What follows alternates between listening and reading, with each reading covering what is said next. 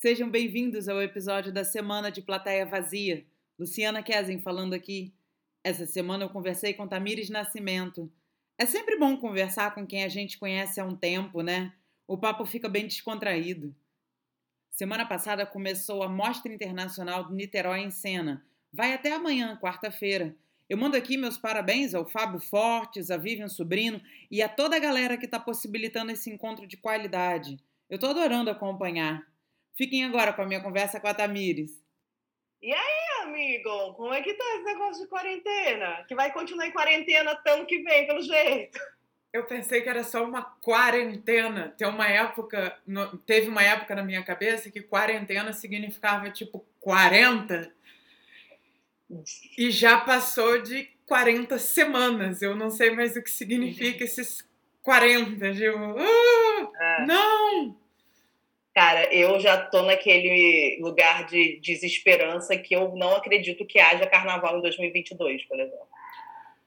Olha, Tamires, foi algo que eu abdiquei há um tempo atrás, entendeu? Então, é, essa é uma coisa que me preocupa pouco até, porque já faz um tempinho que eu tenho fugido para lugares mais remotos em épocas carnavalescas. Nossa, cara, o Benzinho já vai estar tão grandinho, tinha planos. Ele tá com Dois ou três? Dois e meio. Dois e meio. Dois, tá com dois e cinco, né? Mas semana que vem ele vai ficar uma semana aqui com a avó sozinho, porque a gente vai pro Rio fazer o Sonho a Fúria no. Aliás, excelente lugar para começar, não só porque foi a última coisa sua que eu assisti, mas é. Que. Nossa, Tamires, que lindo te ver em cena, você tava muito bem. Putz, grila, tipo assim é, incrível, incrível. Uma pena ter encurtado a temporada, mas aquele seu monólogo do começo, eu fiquei tipo assim, que orgulho, que felicidade, que nervoso pela por aquela mulher, né?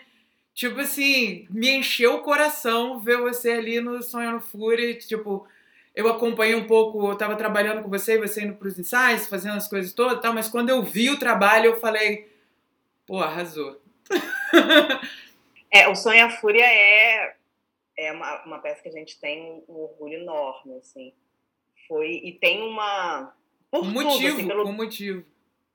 É, e tem uma coisa de, de, de em que momento da, da, da, da, história da companhia e da história é, aconteceu, assim, a, a, peça e a maneira que foi, que só bota mais camadas, assim, da, de, de quão marcante é pra gente o espetáculo, assim porque primeiro que é o primeiro espetáculo incentivado, né, que a gente consegue um patrocínio para fazer, é o primeiro edital que a gente ganha. São 12 anos escrevendo peça em edital, né? Exato, exato. Te então, entendo, sei anos. como. É, Estou no mesmo foi... barco, essa é a ideia, ué.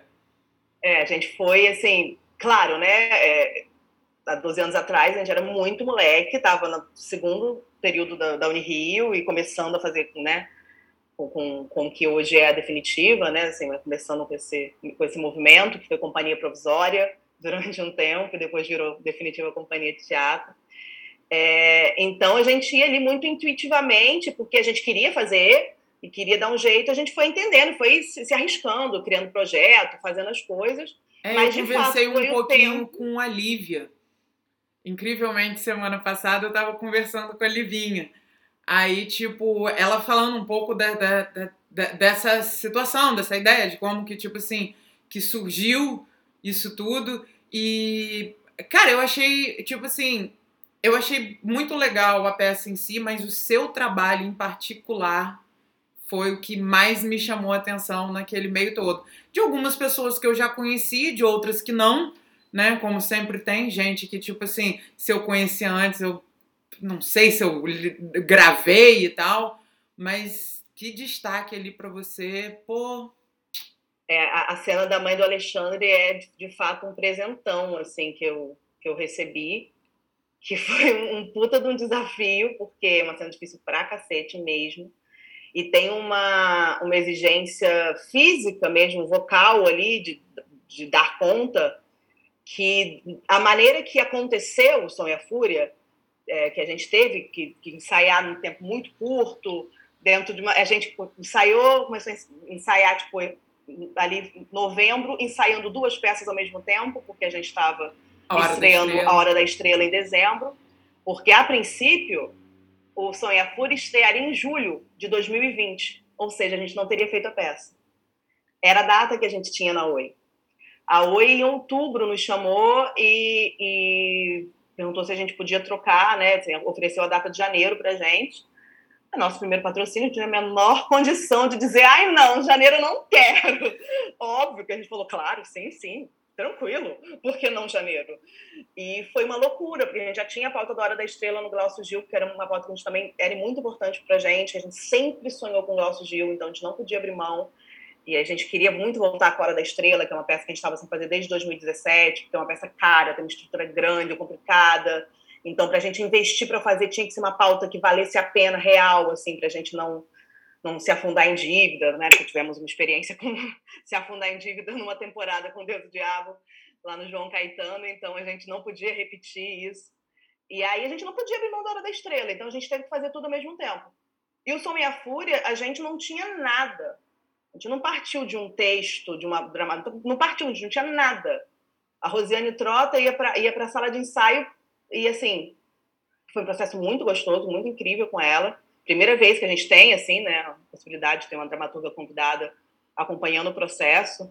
É, mas ela também não tinha nada. A gente partiu de, de, coisas muito. A gente foi muito no processo descobrindo junto a, a, o que era e o, a cena da mãe do Alexandre, quando a Rosiane escreveu, ela não pensou no monólogo, é, tanto que o, o texto chega oh. dividido em seis pedaços. Um, dois, assim, cada trecho tem um númerozinho, assim. É, isso até me ajudou a decorar, porque eu ia decorando em bloco. É, mas quando ela chega, ela chega com, com o texto dividido assim, é, e o nosso processo ali com a Rosiane era muito assim, dela levar uma coisa, ela não levava uma cena acabada. Às vezes ela, ela levava um troço, a gente jogava com o troço que ela levava, e ela arrumava o troço, sabe? Ia, ou ela via uma improvisação nossa e respondia com alguma coisa. Era um processo muito em construção e muito junto. É, então ela chegou só com, sem nenhuma indicação, assim, mas com o texto dividido em seis, deu, deu para o Jeff, e desde o primeiro momento o, o Jeff foi inclusive no ensaio que eu estava resolvendo uma burocracia com um banco que só eu podia resolver, porque eu sou diretora de produção desse espetáculo, importante lembrar. É, e era a primeira vez que a minha empresa estava realizando um projeto com lei de incentivo, então envolve toda uma responsabilidade e umas preocupações. Parabéns. é, que, que né, para mim eram todas muito novas. Então, no meio desse processo todo de estar tá ensaiando uma peça e estrear outra, né, tinha, tinha tudo isso para cuidar. E algumas e um bebê coisas não em casa. Um bebê em casa. Com o marido né? no palco. É, um marido no palco e um filho de dois anos. Então, tipo então, assim. Não, na época um, né? É, é, na época não tinha nem dois anos, é. Pô. Não, é uma conta difícil de fechar, assim. Se não fosse a, a parceria da minha mãe, assim, que largou tudo, minha mãe foi pro Rio por cinco meses, quase. Ela ficou, assim, esse processo de dezembro até a, a pandemia, assim, que ela, ela ficaria até o final da temporada. Então, ela ficaria ainda mais uma semana, mas decretou a pandemia, ela voltou, fugiu correndo de volta. Mas, mas assim, estava no meio desse processo. Aí, no dia que chegou o texto do, da mãe do Alexandre, né, do Alexandre, uh, eu cheguei um pouco atrasada, porque eu estava resolvendo uma coisa de banco que só eu podia resolver, que só eu podia assinar. É, quando eu cheguei, os meninos estavam fazendo uma improvisação vocal com frazão, que é o som que fica de, de, que eles estão cantando de, de fundo da cena. É, que eu cheguei, fiquei sentei ali, fiquei tentando, é, né, que a gente fica para batendo corda, que a gente fica vendo como entrar, a galera com uma improvisação vocal já super avançada e eu dali tentando entender como participar e tal. Mas aí, né, o momento do ensaio já estava encerrando essa parte e o Jeff tipo, ó, fiquem repetindo isso aí, frasão vai regendo, Tamires, lê esse texto foi, foi né, ler inteiro. A gente acha que já tinha, é, no ensaio anterior, ela tinha levado, a gente tinha olhado, mas não tinha trabalhado com ele, assim, mas me deu inteiro para ler. E a estrutura do que é, que ficou na cena, é basicamente a estrutura desse primeiro, dessa primeira fogueira, né, desse primeiro faz aí. Porque o que a gente teve naquele dia, o que a gente tem como resultado, obviamente com um enorme caminho de inúmeras repetições e trabalhos entre uma coisa e outra, mas foi isso. É, a gente era os meninos cantando atrás e que o Frazão Durante muito tempo de ensaio ainda fazia regendo e tal, porque tem, é difícil o que eles fazem ali. É, e no meu primeiro contato ali com o texto, numa intuição mesmo, eu já fiz ele buscando esse lugar da falta de fôlego e, e da, da, da né, do, do, texto rápido e, e, isso vai tirando o ar, tanto Nossa, meu quanto o que eu pretendia você... ali e tirando o ar das pessoas, né? Falando isso agora faz todo sentido. Exatamente isso. Você chegou, tipo assim, meio que atrasada, né? E já Sim. tinha come... E você chegou ali exatamente naquela situação que tava aquela mulher, cadê meu filho? Tipo assim, cadê meu espaço no ensaio? Por que, que eu não tô conseguindo entrar aqui nessa improvisação? O que, que é isso? Agora tem texto, agora tem que falar? Parando pra pensar, é tipo assim, nossa, genial, genial. Talvez se você tivesse chegado no horário não tivesse ficado tão bom, porque você é, tudo, poderia ter tudo se é processo, perdido né? com as vozes e você tava ali. Nossa, que, que maneira e é logo que abre a peça, né, Tamires? Isso foi uma grande questão. A gente Pô. trabalha com retratos, né? O Sonha Fúria propõe retratos, um álbum de retratos. Um álbum de retratos pode ser organizado é, de várias ordens, dependendo da narrativa que você quer, quer impor e tal. Então, o, a, a ordem do espetáculo foi definida pelo Jeff.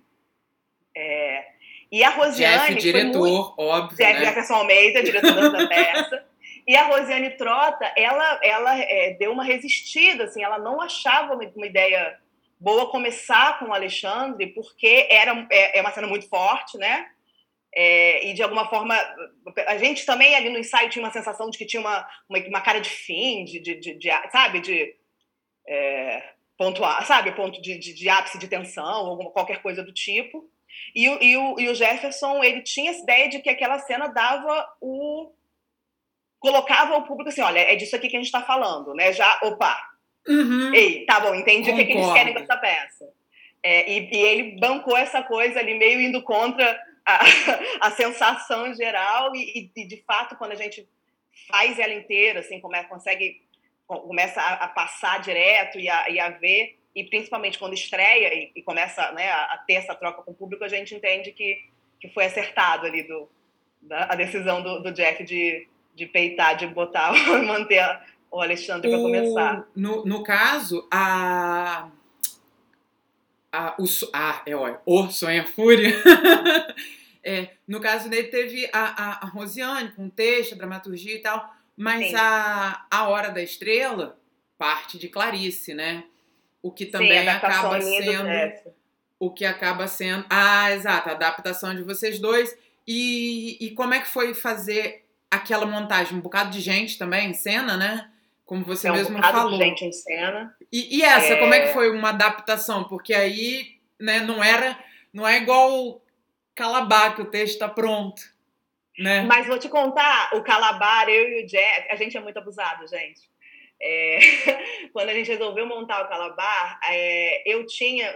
Eu acho que o Jackson tinha a, a, a, publicação de 73 e tinha outra, que eu não vou lembrar o ano, eu não vou falar para não falar besteira, mas que é ali anos 90, 2000, não, sei, não tenho certeza, mas assim, duas, duas é, publicações e ela, o, Chico deu uma mudada no, no, Porque teve coisas. problemas, né? Tipo, eu é, tenho um álbum. teve algumas coisas que mudaram. Eu tenho um álbum do Chico Canta e que tá restrito.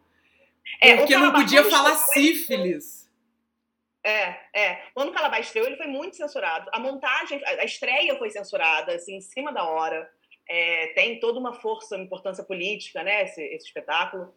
É, e o álbum do Chico foi censurado, é, o álbum que seria Chico Canta Calabar, ele chama Chico Canta. Exato. Na gravação tem palavras suprimidas, e tem né, essa história. E tem uma, um, essa outra publicação que foi feita muito tempo depois e que tem mudanças consideráveis assim, de estrutura de cena, de fala e tal, e que a gente ali fazendo a nossa primeira peça em 2008, Pirralíssimos, é, a gente tinha os dois textos e o que a gente fez foi que a gente realmente fez um patchwork assim deles. dentro do que, do que seria mais interessante para a gente contar daquelas trajetórias. Então, a gente realmente recortou falas, assim, não, esse pedaço Mas dessa, é uma peça aqui vai ser aqui. Mas é uma peça. Diferente é uma peça. de é. da Hora da Estrela, que é um, um, romance que já é Clarice, que é outra coisa. É Clarice, sim. É, mas a gente, depois do trabalho, a gente fez o Deus do Diabo na Terra do Sol que é um filme. Sim, sim. É, Mas gente... ainda está dentro da área, tipo assim, é porque me, me, me, me intriga é. a, ideia de ser é, um romance. Um romance é. né? É. A, é, a, gente gosta de adaptação, né? Eu tô falando do Calabari do Deus Diabo, porque assim, a gente é, tem esse. A gente gosta de fazer. O Deus Diabo é um filme que a gente transformou numa, numa peça a partir do, do roteiro Calabar eu cheguei a ver, eu não cheguei a ver o Deus e o Diabo. Não viu? Não. Nossa, o Deus a gente ficou seis anos fazendo. Foi a peça que eu mais fiz na minha vida. Viajou o Brasil inteiro fazendo festival, aí depois a gente fez muita coisa com o Deus e o Diabo. É, e aí, assim, o, o, Deus é um, é um filme, e que uma coisa que aconteceu muito, assim, quando a gente foi fazer, que os, os cinéfilos, a galera que gosta de cinema nacional e tal, ficava tipo, como assim? O que, que você, sabe? Como se fosse. O que, vocês vão fazer com essa obra-prima, que é uma obra-prima, mas a gente não ia fazer outro filme. O filme é uma obra-prima e ela existe, tá lá. Mas o fã tem isso, de achar que é. que é dele. Não, eu gosto disso. O que, que você vai fazer com a minha. O que eu o gosto meu... que é que eu assisto em casa, que já tá comigo, é. sabe? E é, e é, isso, assim, a gente. Nossa, é outra, é outra plataforma, assim. É, então, é outra coisa. Conta a mesma história de uma outra forma. É, e, e, ali a gente também usa trechinhos de, outros, de roteiro de outros filmes, trechos curtos, em cenas. A gente cita o Dragão da Maldade e o Terra em Transe. É, e foi um trabalho de adaptação, da adaptação mesmo, né? Que o Chico ali foi um, um patchwork de uma, de uma mesma peça. Mas foi a nossa primeira adaptação, minha e do Jeff juntos, né? Ele já tinha adaptado Mar Morto anteriormente. Então, ele já tinha adaptado um, um romance anteriormente, o Jefferson Almeida, que é meu parceiro de criação. É, e aí a gente fica, fez o Deus muito tempo e fomos para a Hora da Estrela. A Hora da Estrela nasce dentro da história da companhia no momento em que a gente estava já fazendo Deus Diabo há muito tempo, já éramos definitiva companhia de teatro, já estávamos formados na, faculdade. É, e a gente, quando a gente entendeu que a gente tá, a gente é uma companhia, então a gente precisa se manter em treinamento, se manter se encontrando para estudar, para treinar, para ir criando juntos um, um vocabulário, uma linguagem isso aconteceu ali no meio do caminho do Deus do Diabo, a Hora da Estrela parte de um momento desse, em que dentro de sala de ensaio a gente estava trabalhando narratividade, é, o Jeff já tinha um desejo, tinha, gostava muito do livro, já tinha esse desejo, e começamos ali trabalhando de uma forma, mesmo, em sala de, de ensaio, mas já estávamos no momento de estar tá fazendo, de pensar, né, um momento nosso, assim, de querer fazer uma nova peça. Tinha alguns apontamentos de possibilidade de estreia e tal, e foi a gente foi então vamos vamos adaptar isso aqui e e né a Hora da Estrela vai ser nosso novo espetáculo. É, tem uma coisa ali no nosso processo e que é que é muito pessoal e que é muito intuitivo que a gente vai fazendo a adaptação para a cena que a gente já está pensando, né? É, não é, é, eu acredito, assim, sei lá, uma adaptação que um outro grupo vai pegar e vai, vai fazer. Ele é, ele é muito específica. A gente, para aqueles atores e para o que a gente já vislumbra da, daquela, daquele resultado, daquele nosso colega que a gente sabe que vai pegar aquilo ali e vai levar para aquele outro lugar. Então a gente já vai fazendo essa adaptação pensando muito no, no que vai chegar na, na cena. É, a parte ali final, assim, eu e o Jeff fizemos muito juntos a primeira, a primeira parte, o que a gente levou a princípio para os atores, os sete primeiros blocos, a, a peça tem 11, 12, algo assim. A gente é. divide ela. Na verdade, a gente fez o seguinte trabalho: a gente, a peça tem uma quantidade, é, ela se chama Hora da Estrela, mas ela tem uma possibilidade de vários títulos. Você abre assim, é tipo A Hora da Estrela, ou O Lamento de um Blue, ou tem vários títulos. O primeiro movimento, quando a gente foi, foi adaptar, foi que o Jeff pediu para todos os atores lerem a peça inteira e dividirem a peça da maneira que eles dividirem o livro da maneira que eles pensarem que aquilo fechava uma ideia um, e, e, dessem esses títulos como se fossem né, os, os, subtítulos todos de, divididos ali no livro e cada um obviamente fez uma divisão e uma distribuição de títulos pessoal, que era a partir né, do, próprio, do próprio olhar para a coisa. E, foi primeira, esse foi nosso primeiro material de trabalho. Ver como a galera dividia, como a galera nomeava e como né, a, gente, a gente trabalhou isso na sala de ensaio e juntos para essa adaptação. É, e a nossa adaptação ela é, é dividida e cada um tem um dos títulos né, que, a, que a Clarice dá como possíveis títulos para o livro. É, então, assim, os primeiros sete blocos, eu e o Jeff fizemos muito juntos ali, tipo, na, no quarto, juntos, e levamos para o grupo, que foi de onde, onde, a gente partiu, e aí a parte final eu já estava muito atriz ali no meio, e o Jeff já estava trazendo, respondendo muito ao que a gente estava fazendo em sala de ensaio, e aí ele, os últimos blocos eu não, não participei tanto da, da adaptação, assim, eu só, só tinha feito essa pré-divisão com ele. É, mas é, mas é um trabalho muito de, de de fato tirar dali o que que a gente, o, como que a gente quer contar essa história, assim. É, a Hora da Estrela é muito rico e, e normalmente o que a gente já tinha visto em, em adaptação, em, quando se conta a história, é que se conta a história da Macabeia, né, que é a personagem central do livro. Muitas vezes e leva até o gente... nome, né, Macabeia. É, tem alguma, é, ou então a hora da estrela, vai, vai, é como se Macabeia não é um título, é quase que um subtítulo. Tá é, indicado é, ali. ali. É a história da Macabeia que se conta. Conta-se a história da Macabeia. E ali, dentro da nossa pesquisa, nos interessava mais é, a, a, as possibilidades de metalinguagem que contar a história pelo ponto de vista do Rodrigo S.M., é, que é o autor fictício do livro. A, a Clarice Lispector cria um autor, que é o Rodrigo, e a primeira parte do livro inteiro é esse Rodrigo angustiado, tentando descrever, é, captar, é, tatear uma moça, que é a Macabeia, até que ele chega nessa moça e ele vai contando essa história e ele vai é, é misturando as, as, a vida dele, assim, não a vida dele com a da história, mas ele, ele vai contando a história e ele vai contando a relação dele com contar a história. E que, o que nos interessava enquanto pesquisa era é, esse como contar a história. Então, assim, a, a base da nossa, da, da, nossa montagem, da estética da montagem, é esse o, o que é esse grupo de atores tentando contar essa história do Rodrigo, contando essa história da Macabeia. E a gente se coloca muito nesse lugar assim, a peça, por exemplo, todas as operações são feitas por nós, assim, tem uma coisa de, da mesma maneira que o Rodrigo está ali, ele criando essa Macabeia, a gente está ali, a gente criando essa, essa peça, desde o sinal no início da peça, a play de, de do, do, do, pouco que tem de música pré-gravada, pré, pré a operação de luz, que é a coisa mais maluca que eu já fiz na minha vida é, fazer um espetáculo e ter que operar a luz dele. É muito difícil, gente. Eu sou muito tensa com essas coisas. Mas graças a Deus, Lívia, Lívia Ataíde é iluminadora do espetáculo e atriz. Já precisou me salvar? Sim. Uma ou duas vezes. Deu-me uma vez, eu falei, eita, eu acho que eu fiz cagada. E aí a gente tem ali e essa peça permite muito isso, né? A gente está ali o tempo inteiro aberto em jogo e, e tem erro e falhas, e a falha e, e a, a iminência da, da, do erro está tá muito presente ali no, na, no espetáculo, né? É...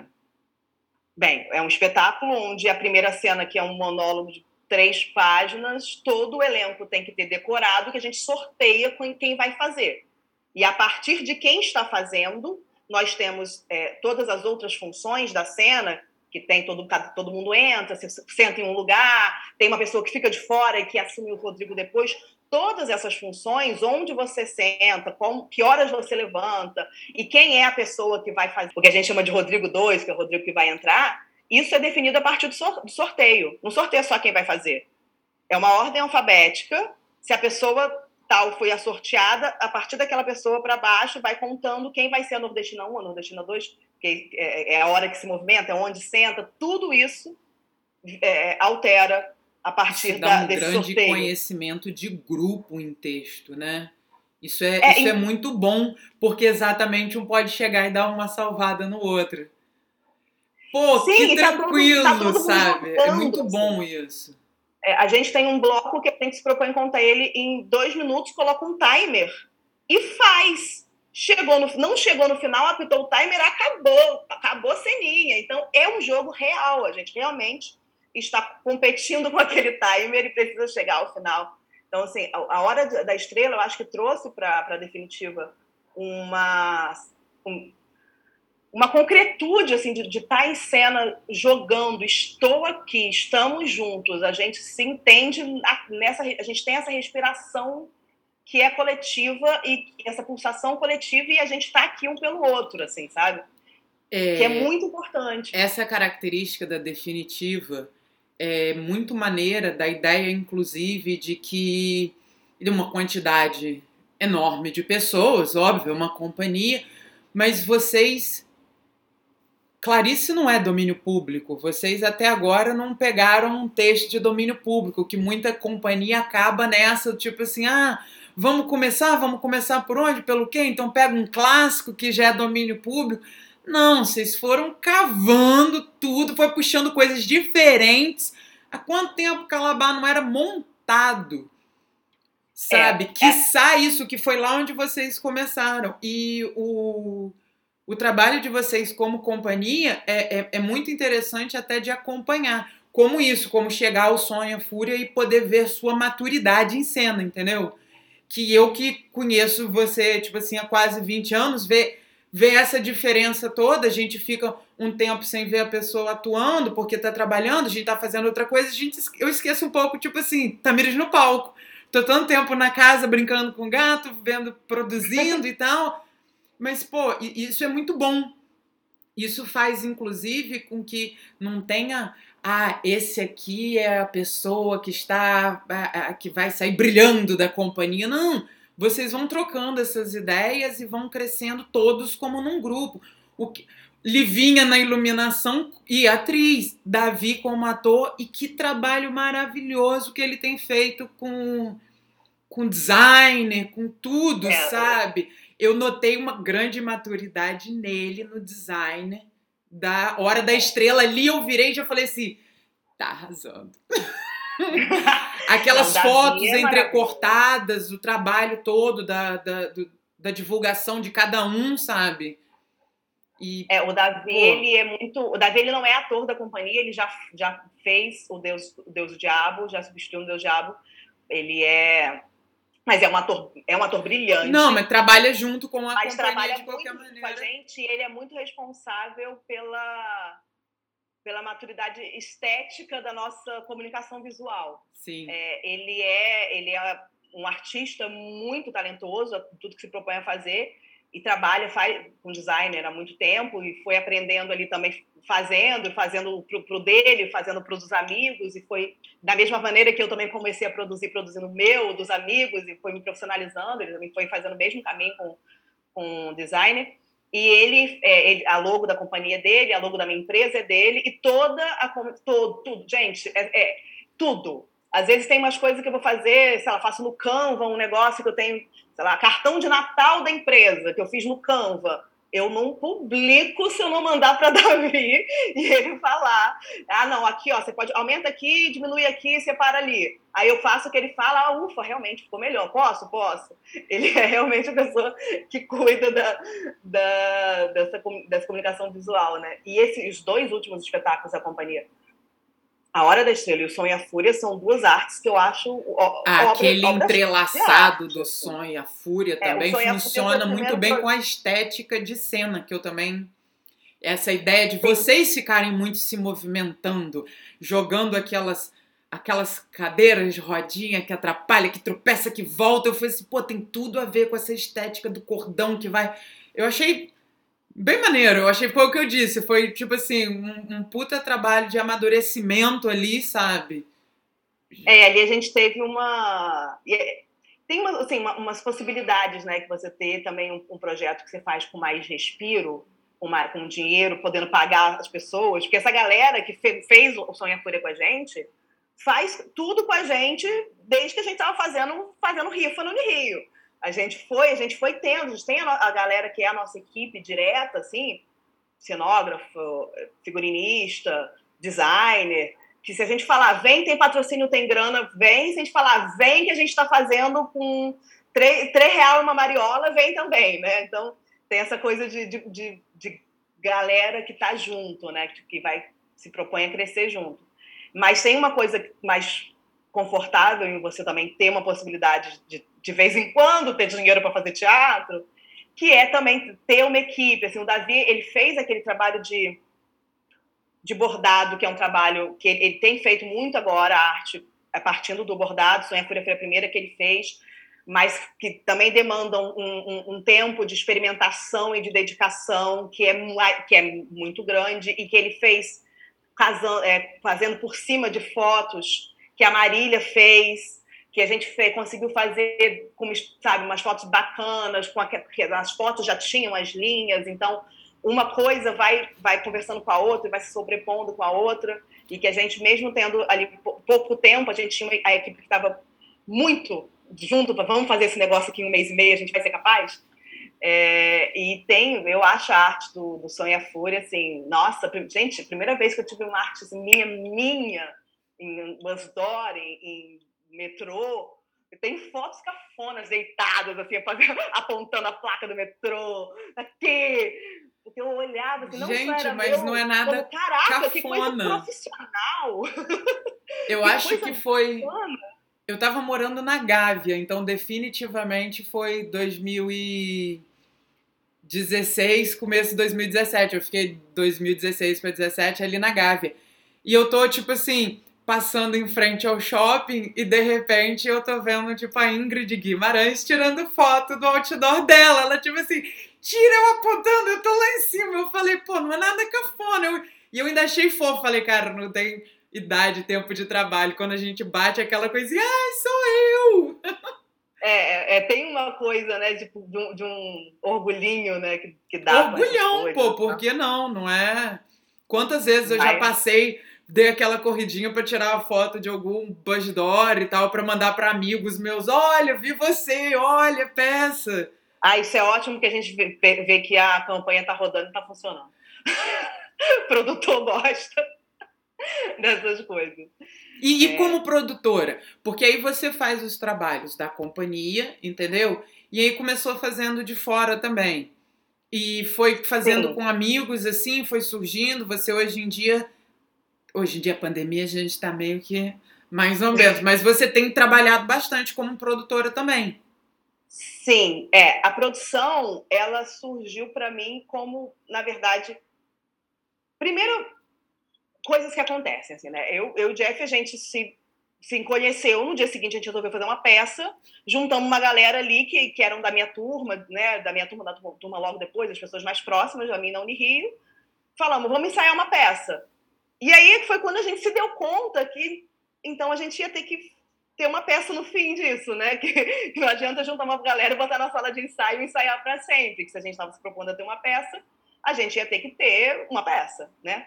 É... Então a gente começou a produzir porque a gente queria fazer o que a gente estava afim de fazer como artistas. É... Pouco tempo depois, por uma coincidência, eu comecei a trabalhar, uma coincidência, um destino, com, como assistente de marketing cultural, que é captação de apoio, com a Gel Tibério, que é uma fodona de marketing cultural, ela é a pessoa assim, de marketing cultural na cidade, que faz esses grandes projetos, consegue esses apoios boladões de companhia aérea, de hotel, ela é maravilhosa. E ali tinha uma amiga minha que era assistente dela, que ia sair e que me indicou, porque me viu ali fazendo meus corre na Unirio e viu que eu tinha um perfil de uma pessoa que ia chegar no escritório de produção e aprender. E a Gel faz isso, e eu acho isso muito lindo, que ela de fato chama pessoas que, que não, ela não, não pega um produtor que já vai chegar lá e saber, sabe? Ela chama uma galera nova mesmo que, que ela vai ali ensinando e vai, e de fato tem vários, várias produtoras aí no mercado que passaram, que foram assistentes da Gel, né? É, e aí eu fiquei quase dois anos lá. É, a Gel trabalha com uma coisa muito específica, que é captação de apoio, mas ali é, mesmo fazendo um, um recortezinho do que é uma produção num todo, ali eu fui também entendendo a, a pensar como produtora, assim, a, a, a entender uhum. o processo, o que é que precisa, e entender que o produtor é o cara que precisa olhar e ver onde que pode dar errado para já ter um, um, plano B. Que, e isso tudo eu fui aprendendo, esse, esse modo de pensar, eu fui aprendendo na GEL. E quando eu saí da GEL, é, eu começou a surgir trabalho de gente me chamando para fazer produção executiva. Basicamente, porque é chato a beça e a galera não quer fazer. é, naquele momento eu sentia muito isso. Assim, eu tinha uma certa facilidade, tinha ali um pequeno know-how do, do, que eu tinha aprendido com a GEL, é, mas fui fazer produção executiva assim no mercado para os outros. A primeira produção profissional foi uma, um espetáculo do Teatro Nominável chamado Como Cavalgar um Dragão, acho que 2010. É, eu não fazia ideia de como fazia um monte de coisa ali naquele processo, porque lá com a GEL eu nunca tinha feito, e com a definitiva, que ainda era provisória, a gente estava dentro da faculdade ainda, então tinha, tem coisas de burocracia que você não precisa lidar tanto.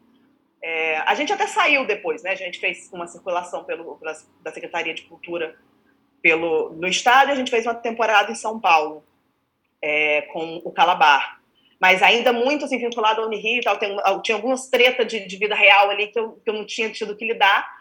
E que eu fui começar a produzir com esse primeiro projeto lá com, com o Diogo, é, entendendo e aprendendo junto. E nesse lugar de estar trabalhando com uma galera que estava mais ou menos ali uma galera da UFRJ, que também saindo da faculdade, uma galera nova, então todo mundo aprendendo junto e tendo essa paciência e essa. É, isso é uma, eu ia falar, eu não sei, óbvio, né? O, a gente começa esses primeiros trabalhos, as primeiras pessoas que vão trabalhando com a gente é, influenciam a gente de maneiras muito negativas e muito positivas. E vendo, ouvindo você, vendo a hora, ouvindo você falar agora da, da Gel, dá para notar que você pegou uma característica excelente de paciência e explicar. Você me ajudou e me explicou muita coisa que eu falei assim. Tamires, eu não sei o que, que eu faço. Calma, Luciana, é isso e isso. Tá vendo? É simples. E eu, tipo, tá, às vezes eu só queria estar tá na sua sala trabalhando do teu lado porque eu ficava nervosa. E você calmamente, vem pra cá, a gente trabalha junto, não é problema nenhum, entendeu? E isso é uma puta característica, porque tem muita gente que não tem paciência para explicar. Não quero, não quero saber, quero alguém já que, que, que venha pronto para saber fazer tudo. E às vezes a pessoa vem até com muito vício. Vai ver até porque é uma razão pela qual a Gel gosta de, de gente nova e tem paciência de explicar, porque ela não vai ter que lutar contra a pessoa. Tipo assim, vamos lá, né? São as maneiras novas, é do jeito que eu gosto, é assim, vamos lá, eu te ensino, não tem problema. Isso é ótimo. É, e tem uma coisa, e assim, eu, é, nos, por causa das, do, desses editais aí da, da Aldir Blanc, eu tô, tive que formatar um módulo de produção cultural para dar aula e tal, eu vou ter que dar fazer como contrapartida do inciso 2 uma oficinazinha da, da, de produção da Atendendê. Então, eu comecei a pensar sobre isso, assim, há um tempo atrás. É, que tem uma coisa que eu vejo muito assim na, na, relação com você, por exemplo, que tinha, tinha uma peça, queria fazer, mas não sabia como estruturar um projeto e tal. E eu, e eu tenho muitos amigos que estão nesse lugar, que são artistas, que têm ideias, que têm projetos e que vão fazer e que têm dificuldade com essa parte, que tem, assim, me interessa muito. É, mais do que falar, ok, então, Luciana, vamos, é, sei lá, contrata atendender, fica me pagando todo mês que eu vou ficar aqui fazendo. Chega, vem aqui, que eu vou fazer o seu projeto, a gente faz essa relação aqui, né, de contratação, eu crio o seu projeto, mas me interessa te instrumentalizar para ser capaz de, de tocar o seu, o seu projeto, para chegar ali na frente, você também ganhar o edital, conseguir uma pauta e me contratar, e a gente vai, vai seguir nessa, nesse caminho, assim. É, porque a minha dedicação para levantar, para vou pegar esse projeto aqui e vou realizar ele, eu tenho com os meus. Eu tenho uma, uma companhia e eu fico, gente, eu fico píssica. Meu, meu marido, que é ator da companhia também, às vezes eu começo a ficar me olhando assim, ai, que gracinha. Lá no domingo a gente comeu igual um boi, tá deitado na rede, com o filho dormindo, e aí eu tô em silêncio e falo, eu acho que no próximo projeto a gente tem que Eu estou o tempo inteiro pensando em como realizar os projetos da companhia, em como é fazer. É, porque eu abri uma empresa para isso. Eu abri a Tendender para eu ter um CNPJ para eu realizar e com, conseguir me sustentar dos meus projetos. Porque eu entrei no mercado, eu comecei a ter muito, muito trabalho de produção, de produtora, comecei a trabalhar para muita gente, tive experiências ótimas, conheci gente incrível, trabalhei em projetos muito maneiros, conheci gente péssima, tive experiências horrorosas, trabalhei em projetos horríveis. Óbvio, porque, porque é trabalhando a gente tem todos os tipos de experiências. Só tem experiência isso... quem trabalha, senão você vai. Exato. Né? Só tem é, problema é, para resolver quem está trabalhando. Senão você Exato. não tem problema na sua vida se você não tem alguma coisa trabalhando. Você não está desenvolvendo é. algo. É, não, e tudo isso forma a gente, né? Vai, vai dando carcaça também. Depois que passa e você respira, você fala, ok, aprendizados. É, mas hoje eu tenho muito mais interesse em. Não, assim, interesse sempre foi meu interesse. Eu sou artista. Eu sou uma artista que aprendeu a produzir e que fez disso uma possibilidade de pagar as contas, porque todo mundo, né? Todo mundo precisa e é, é, é difícil. Mas é, nos momentos em que a vida me empurrou para estar tá num batidão de muita produção para os outros e parada, mais parada como atriz ou mais às vezes perdendo edital, inscrição de edital, perdendo prazo, perdendo possibilidades com a companhia, porque eu estava enlouquecida trabalhando em projetos que eu nem gosto.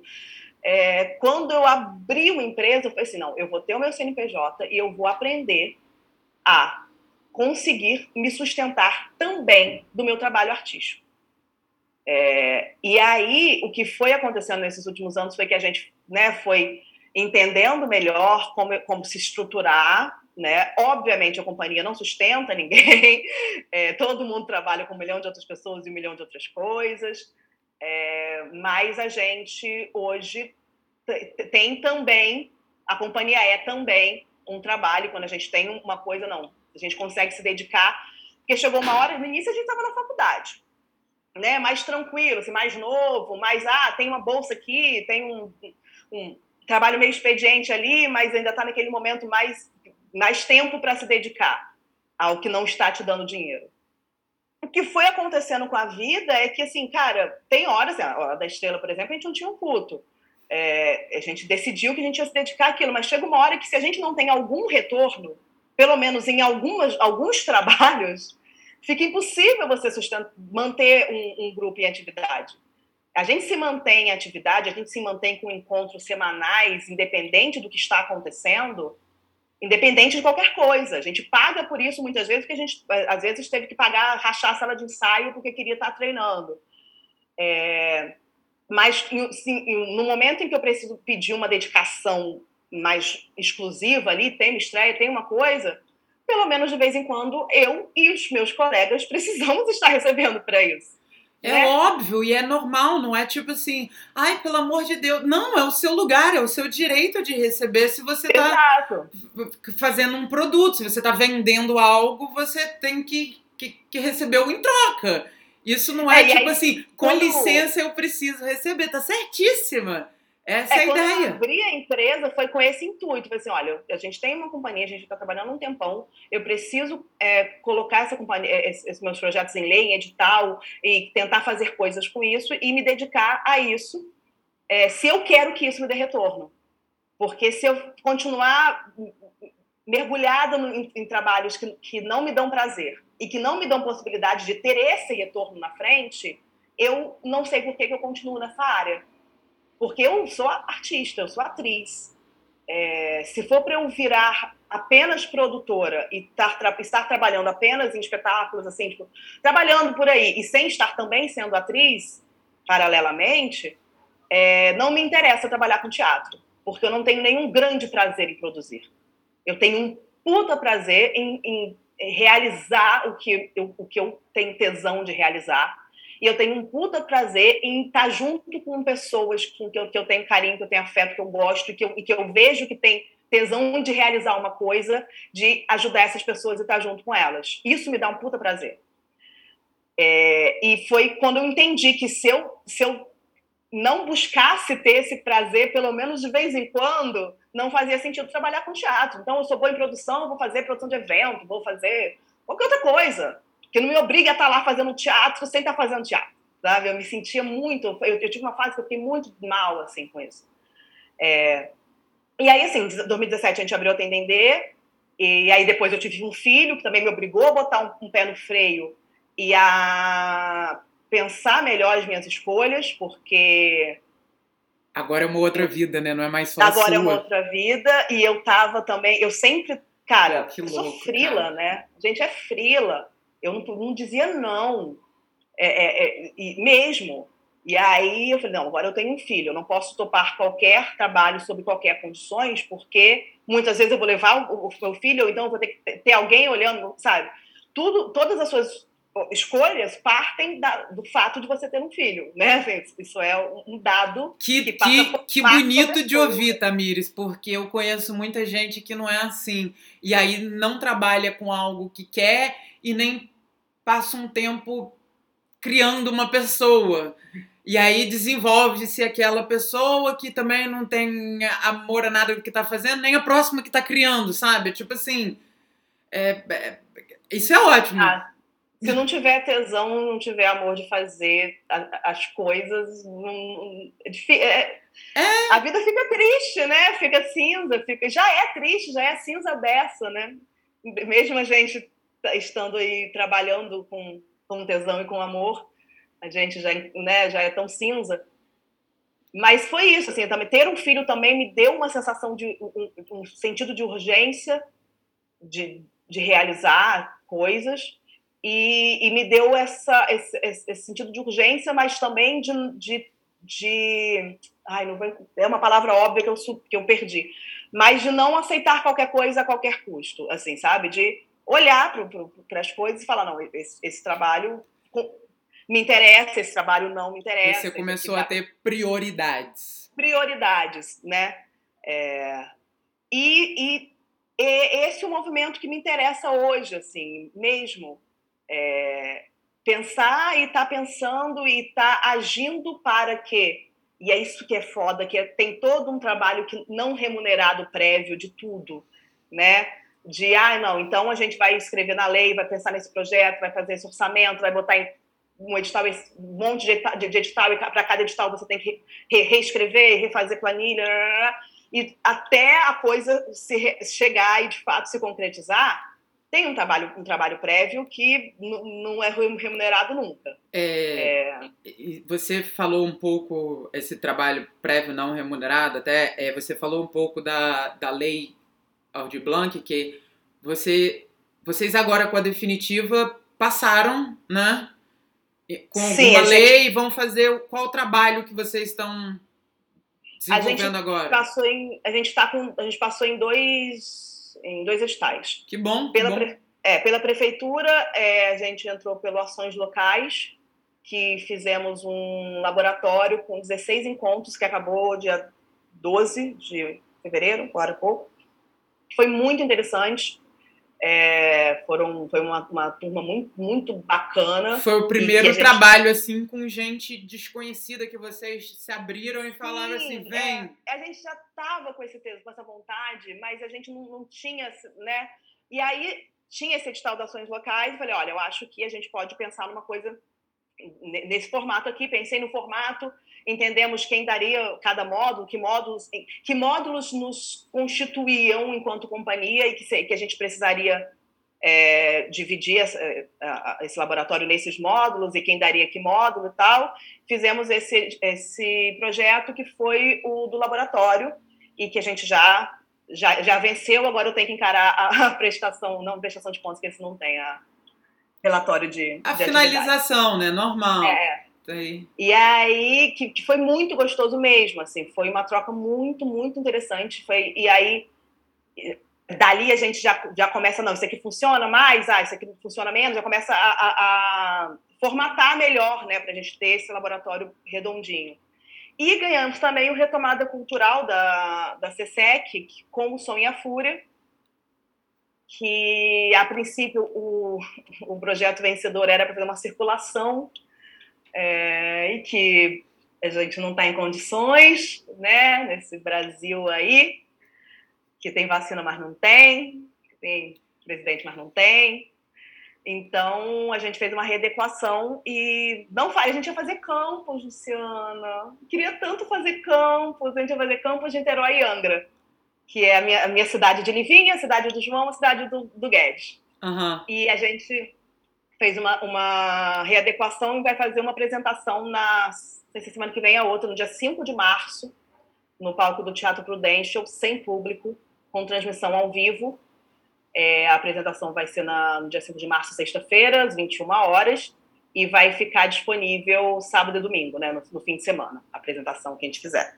Morrendo de, de saudade de palco e dos amigos e da galera, mas também morrendo de medo desse trabalho presencial, assim, né? Estou bem isolada. Trabalho presencial foi, foi ótimo você ter falado isso, porque puxa o, o gancho do que eu ia perguntar. Como é que foi a gravação? O que, que você foi gravar antes do carnaval? Ah, foi uma participação. A gente teve que cancelar aqui que eu pensei no Rio. Foi uma participação no, no na, numa novela que ainda nem, nem, nem tá no ar, que a Globo tá gravando tudo com muita Como é que foi o protocolo presencial? Me conta do presencial. Presencial, é. Exato. É, é, é, é um pouco parecido, dentro, guardando as devidas proporções do, do, protocolo que a gente vai ter agora com som, assim. Testagem, uhum. é, no caso ali do, da participação, é um laboratório boladão que eles te levam lá e você faz e sai muito rápido, sai, sai 15 minutos o resultado. É, a gente vai fazer o Som e a Fúria, a gente também já fechei isso, vai, vai, a gente faz de véspera, a equipe toda vai ser testada, óbvio. Sem isso a gente nem entra no teatro, o teatro nem deixa, tem os laudos. É, esse, medição de temperatura, cuidado lá na, na gravação, eu, o Marcelo foi gravar também, fez um, gravou um, no mesmo dia, mesma, mesma novela. É, participaçãozinha mesmo, assim. E aí foi engraçado, tipo, gente, tem, tem gente com borrifador de com álcool a, a, em todo lugar, assim. Você chega, já você dá três passos e alguém borrifando álcool em você. E aí, se a lotação de um lugar eram 100 pessoas, agora a lotação já é 50, e de repente 50 parece ser muita gente. Não é! Então, tipo assim, eu tô com uma pergunta porque é, eu notei que essa pandemia me afetou sem nem eu ter percebido onde estava me afetando. É, eu tô isolada, eu tô em, em Gruçaí agora, na casa dos meus pais. É, eu, durante a pandemia, teve, eu, eu fiquei em Campos uma, uma, uma, boa parte, fui, tive que ir ao Rio para resolver coisas da prestação de contas do, do Sonha Fúria, para fechar a prestação, assinar coisas, coisas que não tinha. E eu estava totalmente isolada, na minha primeira semana no Rio, eu precisei resolver um negócio no banco, que eu achei que seria simples, e eu fui quatro vezes ao Bradesco em uma semana. Nossa! Em situações é. normais, isso já é tenso. E eu vou voltar para o Rio e vou voltar para cá. Então, eu estou indo muito assustada, assim, a gente vai é, gastar mais, mais do que de, deveria, a gente vai indo de carro, porque eu não, não fiquei com coragem de pegar um ônibus. Que nervoso fechado. imaginar entrar dentro do. Dentro do, do ônibus. Eu não fechado. consegui ficar sentada direito numa mesa num lugar aberto, tipo assim, com uma árvore do meu lado. A ideia de entrar dentro do ônibus e ficar parada, tipo. Com uma pessoa sentada atrás, outra do lado. Ui. E 15 dias depois do carnaval, né? As pessoas perderam completamente a noção no carnaval as imagens, assim, eu sigo aquele perfil Brasil Fed Covid, não sei se você segue no Instagram, que eles vão, é, vão recebendo denúncias, assim, as pessoas encaminham vídeos, stories, flyers e tal de festas e eles fazem, é, repostam nesse perfil. Gente, eu não sei em que mundo essas pessoas vivem e, e que, que, senso de, de realidade e de... as pessoas têm, assim, mas é isso, as pessoas estão vivendo como se em um, um planeta outro que não há pandemia, que não é o mesmo que eu tô. Mas é, é né, Tamires? É muito louco. E aí você vê. É, essa é a nossa realidade aqui no Brasil. Se você para pra ver, tipo, na Nova Zelândia, a galera tá tipo assim: teve um caso, todo mundo trancado dentro de casa porque um caso aconteceu, tipo. Mas é uma outra realidade. Aí você vai pro para os bitolados dos norte-americanos, é tipo assim, e o meu direito de não usar máscara? Jesus amado, não. É, as, as pessoas... É, Você tá tirando direito... a minha liberdade. Não, não, ninguém tá é, tirando. É, direito individual e liberdade individual são coisas muito importantes, muito caras. Claro que, que são preservar, mas que, e a gente aprende isso quando criança, o seu espaço acaba quando começa do outro, o seu limite acaba. E quando o, o seu direito, a sua liberdade individual fere, bota o outro em risco, não, meu bem. Como assim? Ah, eu tenho direito de andar sem máscara? Me soa como eu tenho direito de dirigir bêbado e atropelar crianças. Porque é direito individual, eu tenho direito de bater em idosos Direito não, você não tem direito a fazer tudo o que você quer. Eu tenho direito a fila, a fila do banco, eu tenho direito a. Sabe? É, é tipo assim, e... não. Não, não é. Não, não, não é isso é. que é você ter direito. E eu não tô tirando a sua liberdade fazendo isso. Como assim? Pelo contrário, eu estou preservando a minha. Não, e é muito louco, né? Porque a gente chegou na. Tem vacina, apesar de não, não ter para não ter vacina para aplicar, mas existe vacina, e você tem que dizer para as pessoas que elas precisam se vacinar. Gente, tudo. Vamos ser honestos, a gente foi vacinado, todo mundo tomou gotinha, Zé Gotinha, tem caderneta de vacinação. Você já chegou para tomar suas vacinas da vida e perguntou qual é a pessoa, qual, que empresa que fabricou essa vacina aí? Oi! É... Qual é a porcentagem de acerto? Eu Qual nunca fiz isso. Eu e tenho pânico de agulha toda vez que surgir uma vacina, eu só vou tomar vacina e falo assim: ó, eu sou alta, pareço que sou fortuna, sou fresca, posso sentar? Não é rapidinho. Eu falei, não, você não me entende. Moça, eu vou cair. Eu fico, mas eu, mas eu vou, vou deixar de tomar vacina. Nunca! Não, e entender isso, é, que liberdade individual não está acima da sociedade, que vacina é um pacto coletivo, que tem pessoas que não podem se vacinar por alguns motivos e que são protegidas porque as outras estão vacinadas e aquele vírus para de rodar. É, não é difícil, não é difícil de entender, né? Mas é isso, a gente também está num país que tem um, um, um presidente que, que, que, é aquilo lá, então, é, não justificando a atitude da, das pessoas é, que não são presidente, eu acho que responsabilidade individual cada um tem que ter, mas é muito fácil entender, né, de onde vem todo esse negacionismo e todo esse foda-se para é muito vida, né? louco. Né? Nós entramos no século 21 com uma grande parte, não é uma pequena, não, uma grande parte da população começando na onda assim: não vou vacinar meus filhos. Fui vacinado contra a minha vontade, não quero vacinar.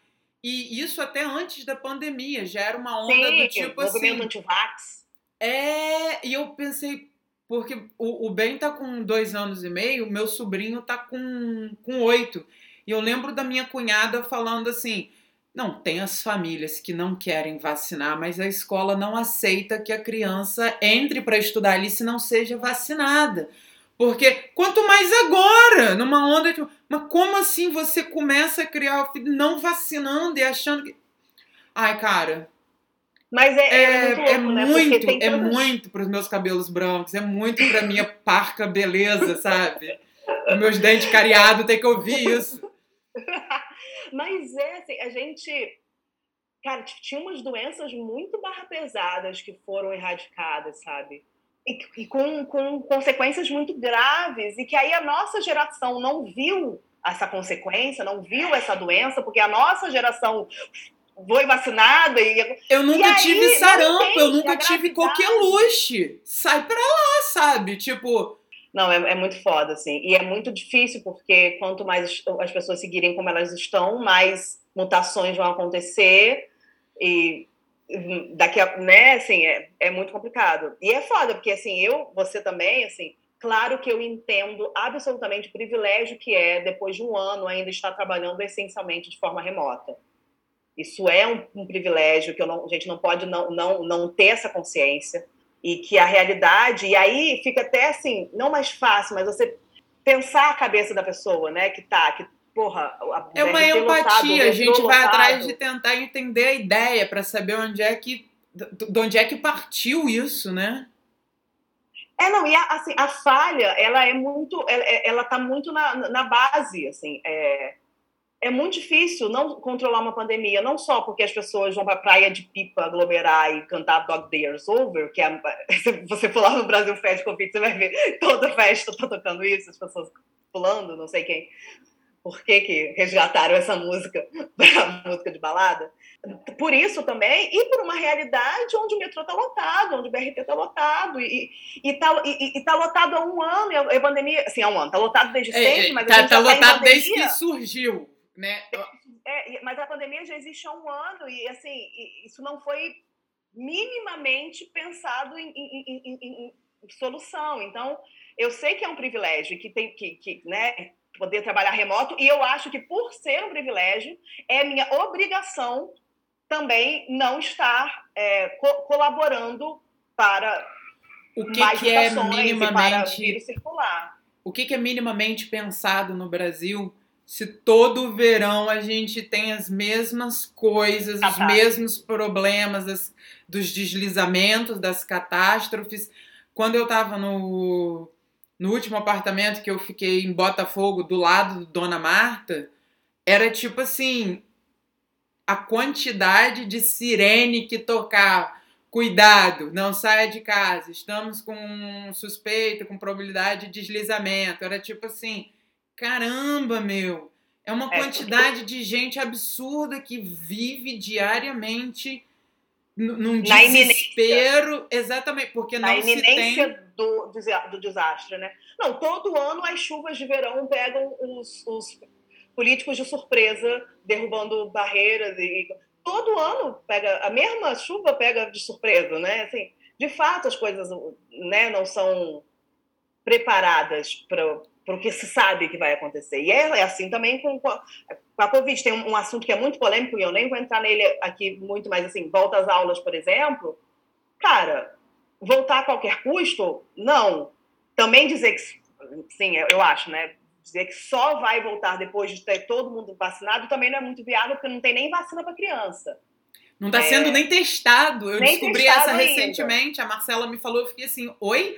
ela é para gestante, para quem está amamentando, para criança. Gestante falei, parece que começou a ser testado agora, mas já é, gestante lactante. Criança, nem isso.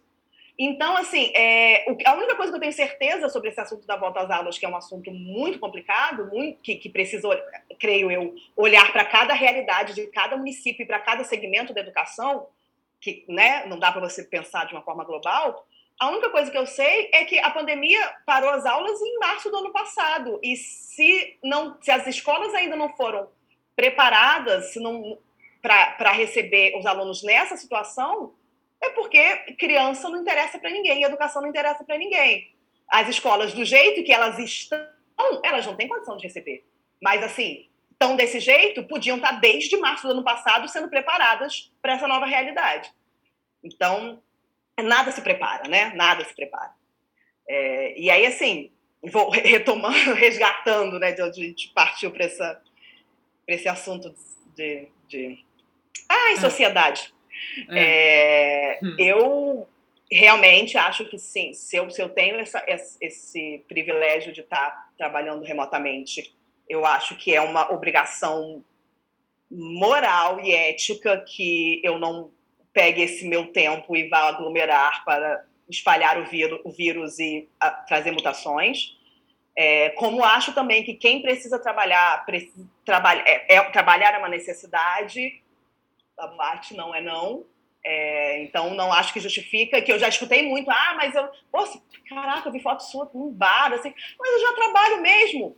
É uma obrigação. Todos os cuidados, assim, para a gente sabe que zerar risco é impossível, né?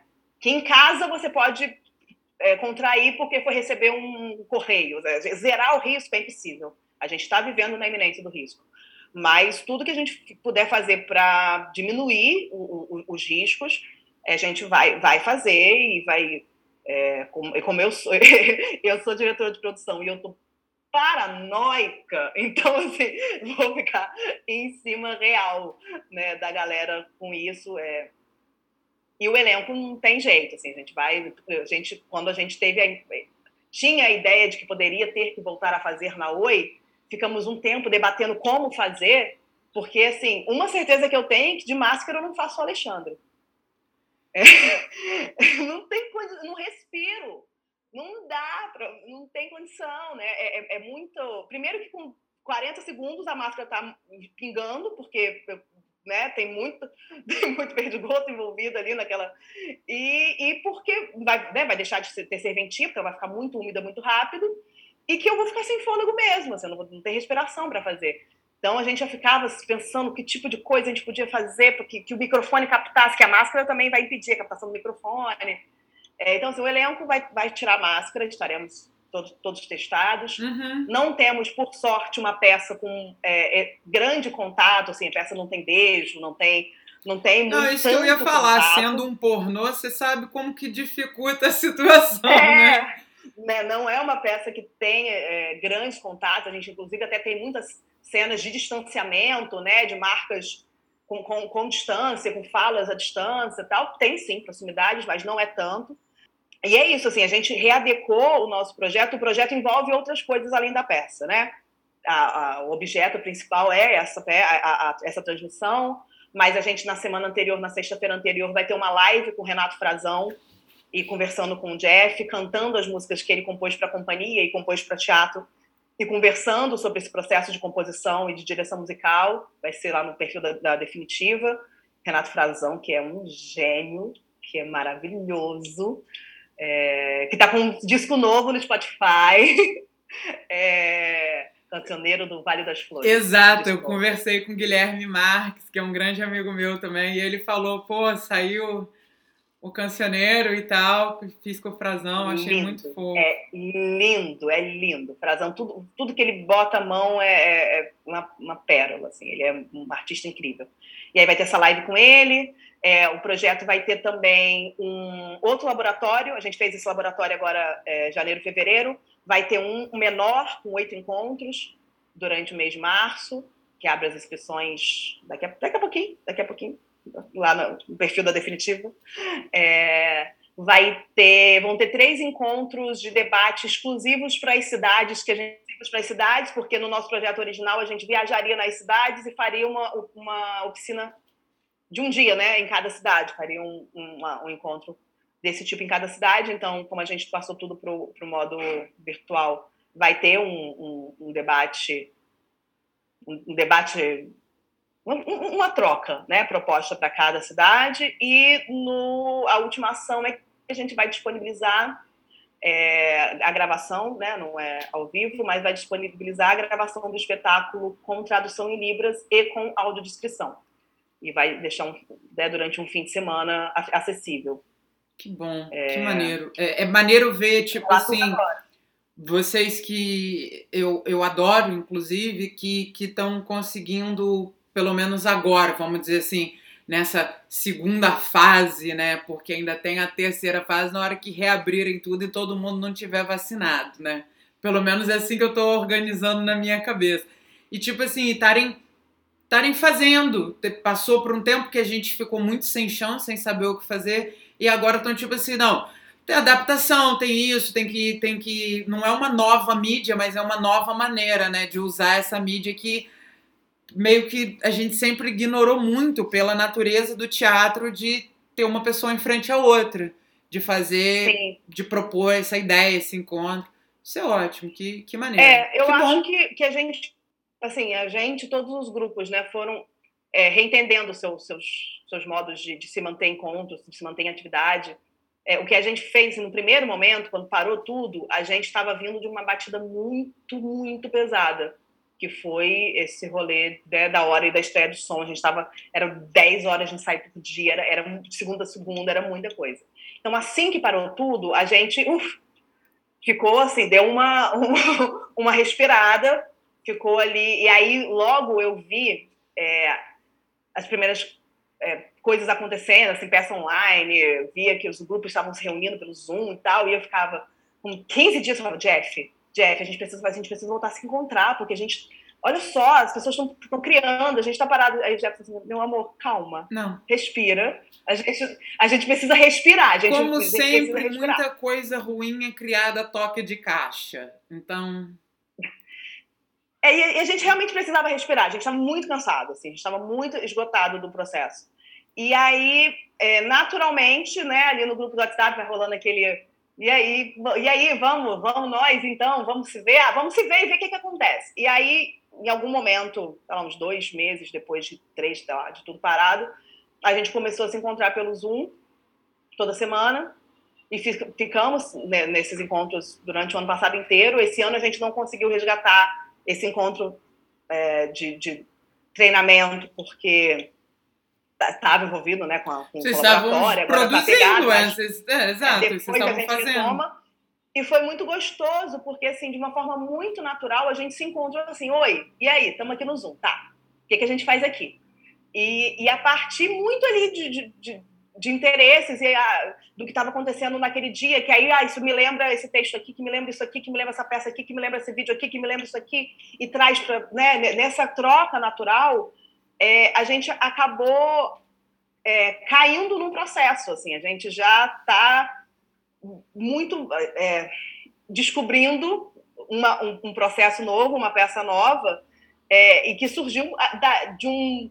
É bem ali, né, nesse, nesse embrião mesmo, gostosinho, dessa, desse tipo de ensaio que o Zoom of, nos obriga a ter. Assim, nós não estamos juntos, nós estamos aqui, cada um numa tela, então muita coisa de trabalho prático e de que a gente faria não, não, não rola, não cabe, ou não, não então a gente começou num trabalho que partiu de escrita. A gente tem a Lives que escreve, que vai escrever a peça nova. É, a gente tem o Jeff que escreve, né? E, mas eu, algumas pessoas que até escrevem de vez em quando, mas são tímidas, e outras que não, não, não escrever, não, escrever não. Mas, mas ali a gente foi o processo que a gente descobriu que dava para fazer pelo Zoom e que a gente foi se interessando. Então, num trabalho de, de provocação de escrita e que escrevemos coisa beça, né? E a partir disso que escreveu, então propõe o próximo jogo, o próximo jogo, o próximo jogo, né? De se é manter é em jogo. Já pensando agora daqui para frente, como é que vai é, ser? E se manter em jogo da forma que dá agora, assim, não dá para ser um jogo de corpos no espaço. Vai ser esse, esse, esse é o jogo que a gente consegue fazer. E se a gente estivesse numa sala de ensaio, a gente não teria chegado nesse lugar, a gente não teria se provocado desse jeito, porque é uma coisa nova que surgiu pela necessidade. É, então, assim, esse processo vai, esse, quando isso, quando essa peça estrear, ela vai carregar essa história, né? Desse momento e tal, isso vai refletir no, no, no espetáculo. Isso é ótimo. Isso Com é um, certeza. um ótimo tom pra gente terminar, tipo assim, tá pensando à frente. Exato, essa é a ideia. É pensar daqui adiante como é que vai. Como é que vão ser as coisas, né? Porque foi o que eu te falei, a lotação vai ser diferente. Pelo menos durante vai. um bom tempo. Vai, vai. E esse é o final de mais um episódio de Plateia Vazia. Tenham uma ótima semana e lembrem-se de se cuidar e de serem gentis consigo mesmo. Até a próxima!